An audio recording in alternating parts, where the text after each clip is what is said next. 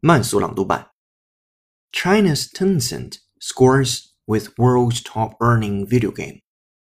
Honor of Kings, a Chinese fantasy battle game for mobile phones made by internet group Tencent, converted its more than 50 million strong army of daily active users into revenue of up to 6 billion RMB in the first quarter, making it the world's top grossing game according to analysts.